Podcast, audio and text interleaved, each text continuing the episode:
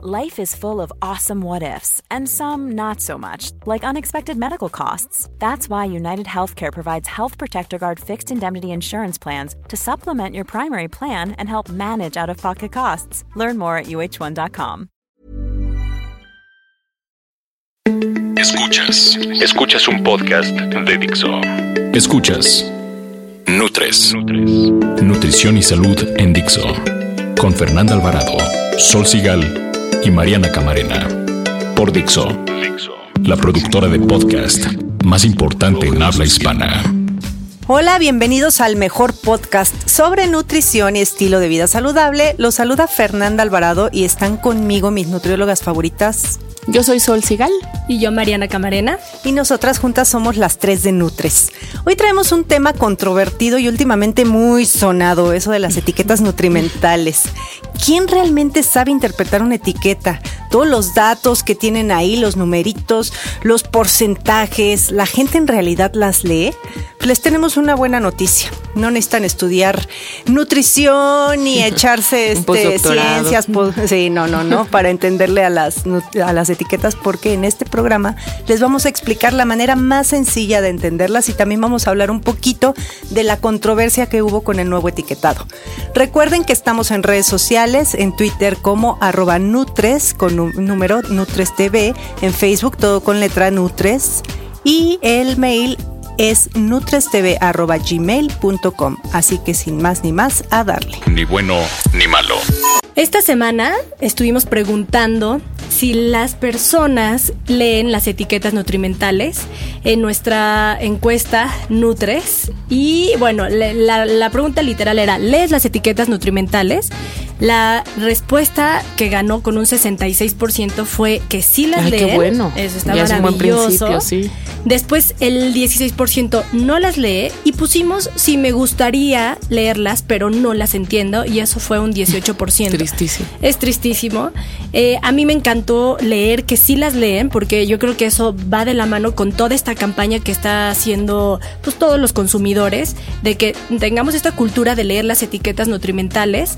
Eh, el problema, y creo que hoy es el debate que vamos a tener aquí, es si realmente la gente les entiende o no, o cómo nos engaña a veces el etiquetado nutrimental, ¿no? Porque hay que partir de que sí es complejo, hay muchos números, muchos datos, y para aquellos que no se les dan las matemáticas puede ser todavía más complicado. Y voy a dar un ejemplo, o sea, tú te encuentras un paquete que dice que tiene, no sé, 590 calorías. Y la pregunta primero es si es mucho o es poco. La o sea, gente... eso es con relación a qué, ¿no? Claro. Exacto, y la gente va directo solamente como que lee calorías y a veces pues ya no le importa lo que viene abajo. Y realmente vamos a partir. Tienen que, o sea, nosotros como consumidores sí tenemos que saber de entrada pues cuántas calorías necesitamos consumir. Casi toda la información que está dada, de hecho hasta abajo viene, ¿no? Que es sobre una dieta de 2000 calorías. Y en realidad, pues dará, serán 2.000 calorías las que tiene que consumir alguien que tal vez tenga un peso saludable, pero aquellos que tienen que reducir peso, pues tendrán que consumir menos de 2.000 calorías. O niños o pacientes O- más menos altos, menos activos. quizá Hay más, más, exactamente, deportista el más. Deportista tendrá que Sí. consumir más calorías. Entonces, pues yo creo que es partir de ahí, o sea, tenemos que comprometernos con nuestra propia nutrición, o sea, cuánto necesito consumir y, y eso sería hasta, de verdad, acudir con tu nutriólogo de Y confianza y que te ayude y Claro. te dé el dato y que te diga, no, Oye, es ver, la que pero, las- que las pero para saber si, si va a nutrir o, van, o no, ¿qué es lo que tú te fijarías, Sol? Yo es lo que te iba a decir. Yo creo que el primer dato es muy importante. La gente sí se interesa por leer las etiquetas y eso ya es un gran avance en la vida, porque esto yo creo que hace muchos años no era así. La gente simplemente pasaba y echaba en el carrito y punto, ya está, se llevaba lo que se Y le se antojaba. veían, ¿no? De hecho, muchas. Sí, de hecho ahora sí se ha hecho un gran esfuerzo porque sean más visibles, un poquito más completas. Entonces, pues bueno, yo en lo que me fijaría o lo que trataré de identificar o les recomendaría que hagan para saber si nutre o no, primero tienes que saber cuáles básicamente los carbo, los macronutrientes que contiene, que podrían ser carbohidratos, proteínas y grasas, que son como los siempre los famosos de las historias, Esos son realmente los que aportan las los que aportan las calorías y los que vienen en mayor cantidad realmente, ¿no? Y luego los micronutrientes que serán vitaminas y minerales y quizá la fibra, ¿no? Básicamente. Entonces, lo que tendrán que hacer es casi que no nos podemos tomar todo un programa para explicarles cómo leer etiquetas, pero pues bueno, la buscas, vienen atrás, son unos cuadros blancos que dicen información nutrimental y entonces checas el tamaño de la porción del empaque que estás comprando. Que eso es lo primero. Y que es bien tramposo, porque la etiqueta puede venir por medio, o sea, que todo el empaque sean dos o tres porciones. Entonces tienes que checar cuánto te debes comer, porque la información nutrimental viene por una porción. Entonces, si el empaque trae tres, pues tendrás que dividir la información que te dan entre tres y tal. Multiplicarla. Bueno, sí, multiplicarla por. No. Si te vas a comer el paquete entero. Ah, sí, claro, la multiplicas por tres. Claro, sí, sí, sí. Entonces, tienes que como tener muy claro cuál es el tamaño de la porción, cuántas porciones vienen por empaque y entonces si checas las calorías. Pero esas calorías nada más te dan un número matemático. Realmente lo que importa es cuántos gramos de proteína tiene, cuántos gramos de carbohidratos, cuánto es azúcar, cuánto es fibra, cuántos son almidones. Pero tú hablas de gramos y eso está padre. Sí. O sea, que venga cuántos gramos, porque es más fácil que la gente que consume los productos, tú, tú como a tus pacientes le dices, tienes que comer 60 gramos de proteína, por decir algo. Entonces ellos más o menos ya se van dando una idea. Pero ahora el nuevo etiquetado viene por porcentaje. Pero eso, de eso ahorita vamos a platicar, porque sí es importante saber que muchos de estos, de las etiquetas que vienen atrás, porque el etiquetado del que tú estás hablando es el etiquetado frontal. Sí. Atrás viene el etiquetado completo, que es el que nosotros estamos recomendando que se lea antes que el etiquetado frontal. Y de la gente que lee las etiquetas solamente es el 10% de la población. Sí, y quien las entiende es el 2%, más. Sí. sí. Pero bueno, el tema es que buscas los gramos que tienen. Eso además, si, si ya estuvieron en asesoría con una nutrióloga o algo, lo puedes hasta convertir equivalentes, ¿no? Tú sabes que 15 gramos de carbohidratos son un equivalente de cereal, en fin, ¿no? Así 7 son de proteína, 5 son de grasa. Entonces ahí lo puedes convertir en equivalentes. Pero bueno, checas cuánto tiene de carbohidratos, proteínas y grasas. Si quieres, puedes checar el colesterol, el sodio, las vitaminas, bla, bla, bla, los minerales. Y yo te aconsejaría leer los ingredientes. Eh, vienen por orden de cantidad. Lo primero que encuentras es lo que más contiene y al final lo que menos contiene. Entonces, en este nuevo etiquetado frontal, que es del que tú nos hablas, ¿qué es lo que ponen? Porque ponen un extracto de la etiqueta que viene atrás, ¿no, Fer? Así es, y debe traer grasas saturadas, debe tener otras grasas, azúcares totales, sodio y energía, o sea, las calorías. Que es lo principal, ¿no? Es lo que realmente tratan de informar para que reduzcamos el riesgo de estar excediéndonos en consumo de alimentos que tengan o mucha grasa o muchos azúcares o calorías, ¿no? Pero bueno, vamos a aterrizar más a detalle esto. Y eh, son, ahora sí que les vamos a dar datos duros. Bien, bien comer. Hoy en día encuentras en el mercado quesos reducidos en grasa como el manchego, Oaxaca, cottage y panela. Estos resultan ser una gran opción para los amantes del queso, pero que tienen que cuidar las calorías y sobre todo los gramos de grasa que consumen. Recuerda que para que un queso sea reducido en grasa, tiene que aportar 25% menos gramos de grasa que su versión original. Nutrición activa. Se lanzó apenas el nuevo etiquetado a partir de este mes que ha causado como mucha controversia. Realmente este nuevo etiquetado es como una guía que va a identificar básicamente, como ya lo mencionabas Fer, la energía que viene en calorías. Mucha gente sabe que, ah, no sé si ustedes les preguntan así de, ¿qué onda? ¿Son calorías o kilojoules? ¿Y por qué se tiene que poner la KJ que son los kilojoules? Yo realmente lo que les digo es, calorías o kilocalorías es lo mismo, o sea, es nada más una conversión porque es la forma en que se mide la energía. De hecho, en México los usan como sinónimo. No son, pero los usan como sinónimo. Entonces, en realidad, para términos prácticos, son calorías, ¿no? O sea, no nos confundamos. Eh, se pone el máximo de grasas y tanto como grasas saturadas, porque acuérdense que las grasas saturadas son aquellas que sí van a hacer, un, van a repercutir en la salud. Y el otro ingrediente que la verdad, qué bueno que lo ponen así en grande el sodio, porque es de los que más hemos peleado, que lean cuánto sodio memoria, necesitamos 2.300, 2.600 miligramos de sodio. Si de repente en una etiqueta ustedes ven que aporta, no sé, 500 miligramos, pues nada más vayan tomando en cuenta que ya se van acercando a su una tope cuarta máximo. parte de su tope. Exacto. Nada más mencionar porque se quedó como volando que los kilo- kilojoules son otra unidad de medición. Es como Ajá. hablar de, de kilogramos y, Y gramos. No, y este. ¿O qué? ¿Cómo? es una forma de medir. Sí, no es como hablar de Una metros unidad. y pies, es otra unidad de medición. exacto. Exacto. Entonces, no, en México no utilizamos los kilojoules, pero por norma tienen que etiquetarse. Pero, mm, o sea, nosotros no les hacemos caso. Entonces, sí, checar, decías, ¿no? Por ejemplo, el contenido de sodio, si tiene una cuarta parte de lo que vas a comer en el día, pues bueno, tienes que considerar que el resto del día vas a medir, ¿no? Y la otra, lo de los azúcares. Pero en realidad, Fer, a mí sí me gustaría que nos dijeras esa controversia en qué se es lo que, o sea, ahora sí que explícanos bien cuál es la controversia, porque de hecho tú acabas de ir también a un programa, ¿no? Donde explicabas esto. Sí, ahora me han estado trayendo de arriba para abajo con programas y artículos de esto.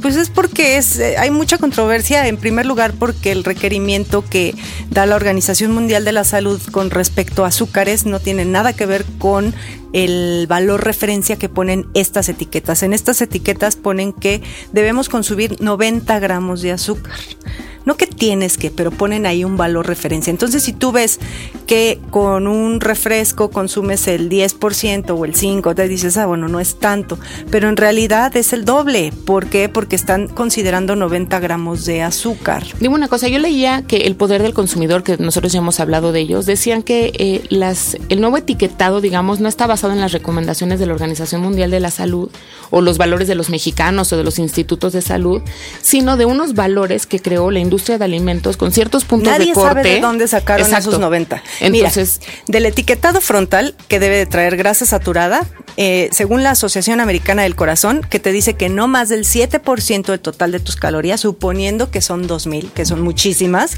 porque para el mexicano promedio mujer son 1600, hombres son 1800. Entonces, bueno, vayámonos buena onda 2000. Hay que comemos 3200, ¿eh? los mexicanos, pero bueno en promedio, un mexicano come 3.200 kilocalorías. Entonces déjalo en Ahora, 2000. Nada más voy a hacer un paréntesis. No todas las calorías son iguales. El problema, se están excediendo las calorías porque justamente un gramo de grasa te da 9 calorías. Mm. Entonces, cuando hay mayor contenido de grasa en algo que comes, pues se te triplican las calorías. Claro. Bueno, entonces si recomienda 7% de, eh, de grasa, entonces aquí sí está bien porque ponen el valor referencia en el etiquetado 200 kilocalorías, va más o menos con la recomendación. En cuanto a otras grasas, bueno, pues otras grasas refieren, ya saben, las buenas. Ahí este ponen, ponen 400 kilocalorías como un valor referencia.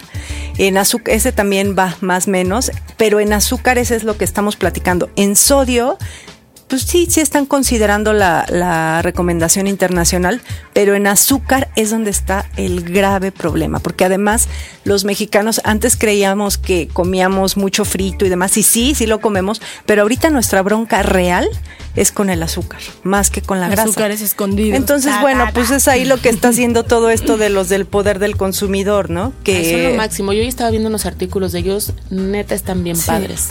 Pues sí, lo malo es que son medio no no no no les hacen mucho caso porque tú ponte a ver, o sea, si te, si si a ti te paga la industria como nutrióloga tienes vetado decir ciertas cosas, ¿no? ¿Ves por qué no me ahora? ¿Me entienden? Así está, pues, cuánta población, ¿no? estás hablando de, muchos intereses comerciales y es el pleito que de verdad traen los del poder Pero yo les tengo que decir y yo... Y está bien hacer ruido. Bienvenido al caso del programa, se los voy a decir, pero para la gente que nos escucha, a mí me consta que de las tres que estamos aquí, ninguna recibimos un peso de marcas para no, no poder hablar ni bien ni mal.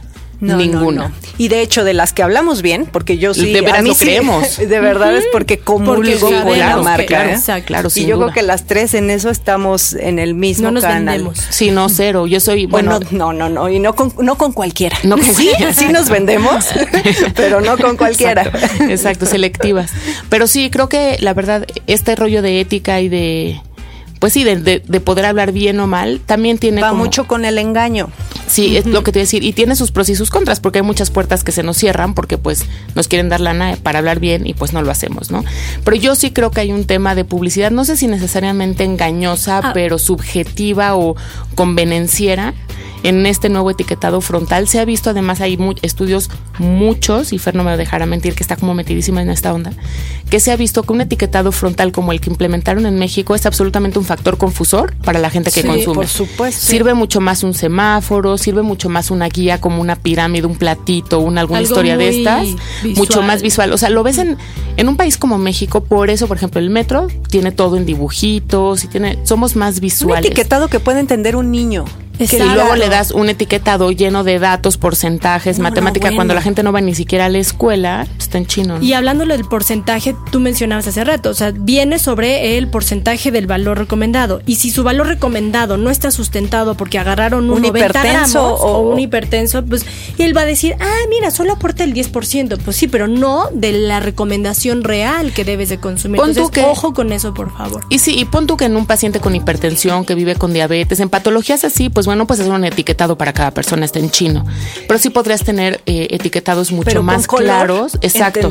Exacto, mucho más claros y mucho más gráficos y mucho más rápidos. Si tú a cada etiqueta de lo que vas a comprar en el súper te vas a poner a leer 10 minutos, pues es que no vas a acabar. No, te pierdes, porque además llegas a un pasillo y voy a poner nada más, por ejemplo, acabamos de decir que los quesos reducidos en grasa son buena opción. Pero te puedes llevar, de entrada, leer la etiquetita en un queso es súper complicado porque a veces vienen ingredientes alrededor de la etiqueta. Sí, en microletras, en blanco.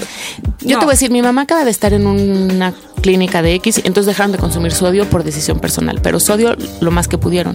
No sabes lo que fue encontrar productos. Esta clínica está en Estados Unidos y todo viene etiquetado low sodium, no sodium, bla, bla, bla, que tampoco defiende el etiquetado de Estados Unidos, no sé si es el mejor, pero bueno, no sabes lo que ha sido en México encontrar alimentos sustitutos.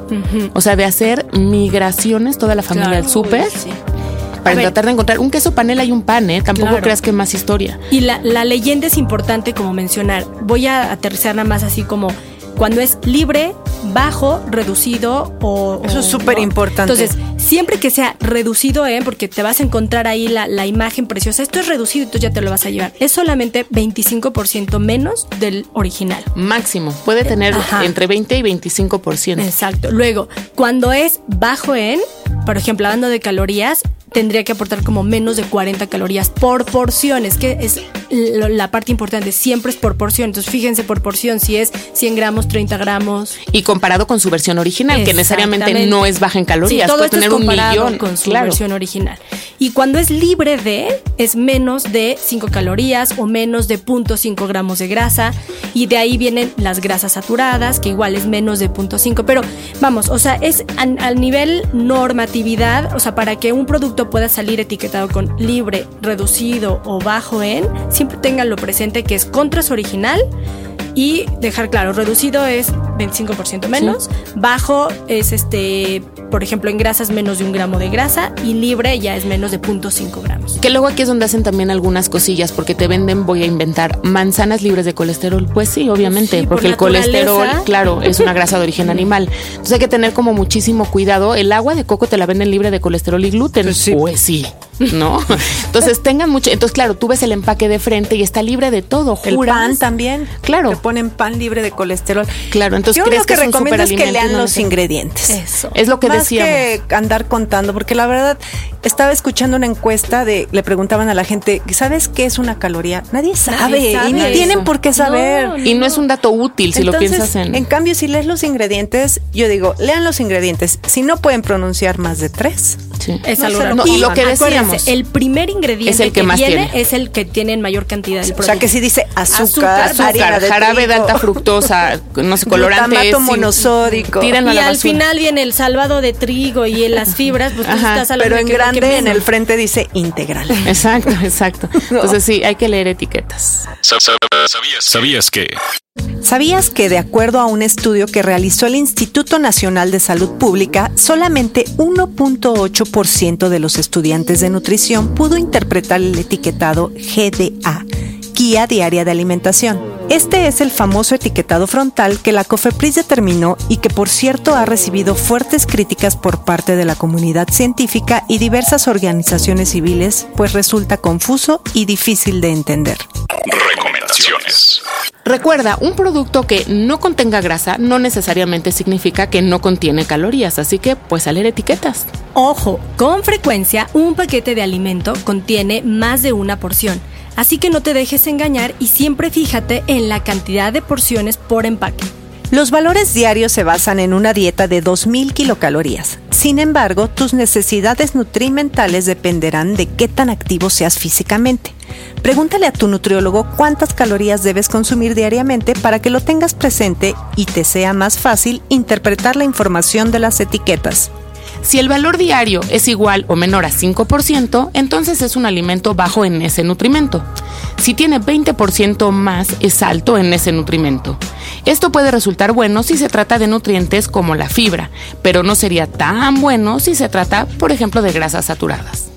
Comer demasiada grasa, especialmente grasas saturadas y grasas trans, colesterol o sodio, puede aumentar tu riesgo de contraer ciertas enfermedades crónicas, como las enfermedades cardíacas, algunos cánceres y la presión arterial alta.